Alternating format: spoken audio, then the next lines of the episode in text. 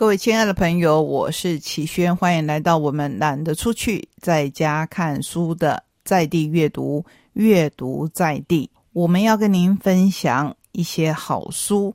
上个礼拜因为时间的关系，原本预定还有两本推理小说要介绍给您，结果不但那两本我们没有办法按照预定的计划介绍给您，后来我发现。连我已经介绍的两本的第二本，都因为节目的尾声而被切断，所以今天当然都要一并介绍或者补充回来。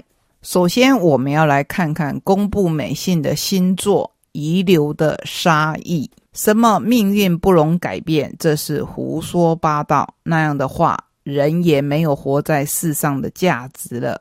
为了完成执念，穿越生死，闯入意境与未知交易，在七位主角的人生当中，你可以找到自己的故事吗？也就是说，这一本薄薄的书，不同于我们上周的大部头所罗门的伪证那六大册，而是一本里面就有七个中篇小说，分别是遗留的杀意、救命冤，在我死后。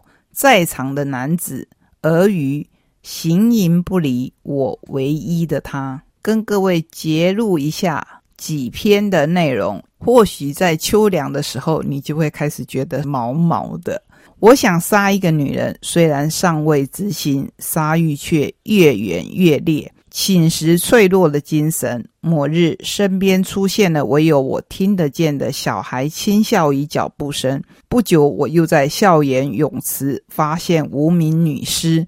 这些不祥的事，是不是上天暗喻我快获得杀人的勇气？让我觉得惊悚的，不在于这件事情让故事中的我打消了杀人的念头，而是。让他觉得他快要获得杀人的勇气。再来一篇，哥哥十年前因为车祸过世，丧亲之痛至今纠缠着我们家族。忌日当天，我开车前往深山平调，撞见一名有着曼珠沙华般艳红嘴唇的女子，她美得让人不安。更诡异的是，死去的哥哥竟然就在她的身边现身。接下来。甚至由幽灵亲自登场，说：“大家好，我是新手幽灵，正在生与死的夹缝间。眼前有个女孩，自称是引导幽灵往另一个世界的向导员。他鼓励我在死透以前见见重要的人，但我完全想不出来。毕竟那件事以后，我就是理解孤独滋味的男人。”到底是哪件事呢？老话一句，推理小说不能暴雷，就要请你自己来看看。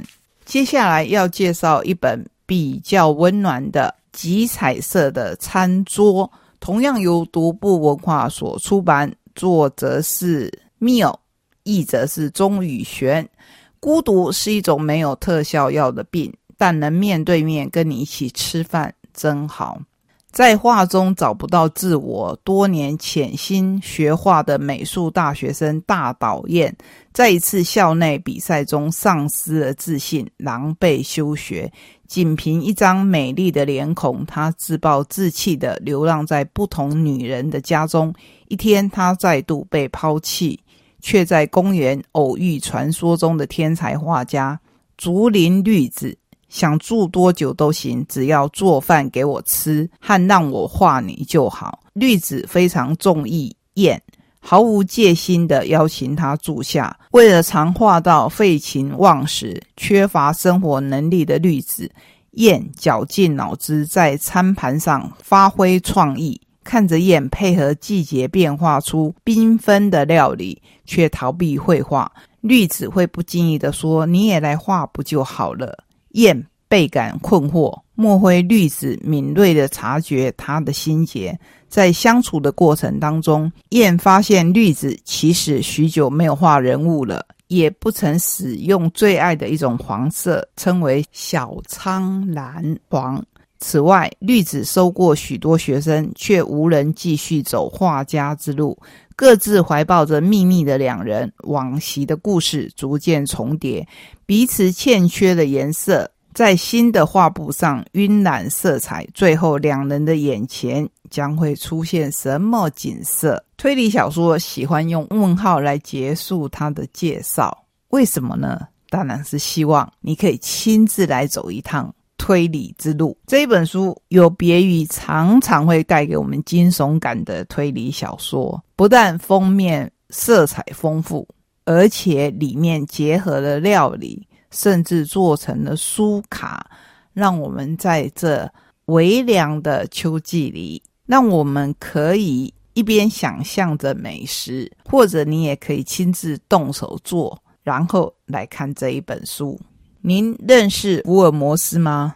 您一定会跟我说废话。只要喜欢阅读的人，不管他喜欢的书型是不是侦探小说，一定都会认识福尔摩斯。可是，你认识香江神探福尔字摩斯吗？这是莫里斯的作品。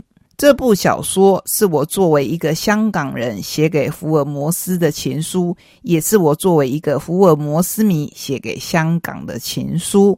作者莫里斯这么写着：十九世纪末的英国伦敦，头戴猎鹿帽、叼着烟斗的私人侦探福尔摩斯，穿行过大雾笼罩的贝克街，回到他二二一号 B 的住处。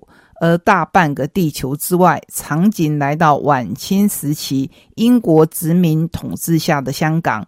出身满洲香兰起的福尔，正在位于荷里活道二百二十一号乙的楼宇抽着水烟，或拉胡琴自娱。等待抹妆案件的案主拉响杨氏门铃。本书魔改新编著名侦探推理小说《福尔摩斯探案》，作者莫里斯延展置换，甚至颠覆原点情节元素，焕发出全新的枝叶血肉，化为六折宛如香港原生种的短篇小说。在叫人目不转睛的咸鱼诡计、见识与解谜之间，百余年前华阳杂处、守旧先进并行、买办洋行林立等湘江风情更跃然纸上。由远流出版社所出版的这本书，有趣点就是作者莫里斯自己所写的。这部小说是我作为一个香港人写给福尔摩斯的情书，也是我作为一个福尔摩斯迷写给香港的情书。在错字之间，你会看到熟悉的福尔摩斯，你也会看到一个全新的福尔字摩斯。所以在这样的氛围当中，故事读起来就分外的有趣。首先，让我把以一作品介绍给您。乙一是一位非常特殊的作家，我们先介绍他的新作《白锦小姐》。乙一是一九七八年生，日本福冈县人。一九九六年以《夏天烟火我的尸体》获得第六届 Jump 小说非小说大奖出道，迅速获得许多读者和前辈作家的关爱。创作生涯至今超过二十年，集作家、编剧、导演身份于一身的全能型创作者。近年来也以其他名义发表青春恋爱小说、怪谈作品，真的是多才多艺呀！这一本书的中文版封面也独具风格，看起来非常的吸引人。勿忘人终有一死，好好凝视着他。这个他是用女字旁的，他是死神吗？那当然就要您自己来看，所以千万别移开你的双眼。女大学生山村瑞纪目睹好友香奈暴毙，聊天的时候，香奈突然尖叫倒地，翻过她的身体，脸上竟只剩下两个血红窟窿。青年铃木春男接到久未联系的弟弟来电。有种不妙的预感，匆匆赶往弟弟的住处，却发现他已身亡，脖子沾满眼球的碎屑，像是面孔塞满鞭炮在引爆。从脸书上得知有人与弟弟死因相同。春南到校园打探消息，遇见了瑞纪，决定一起进行调查。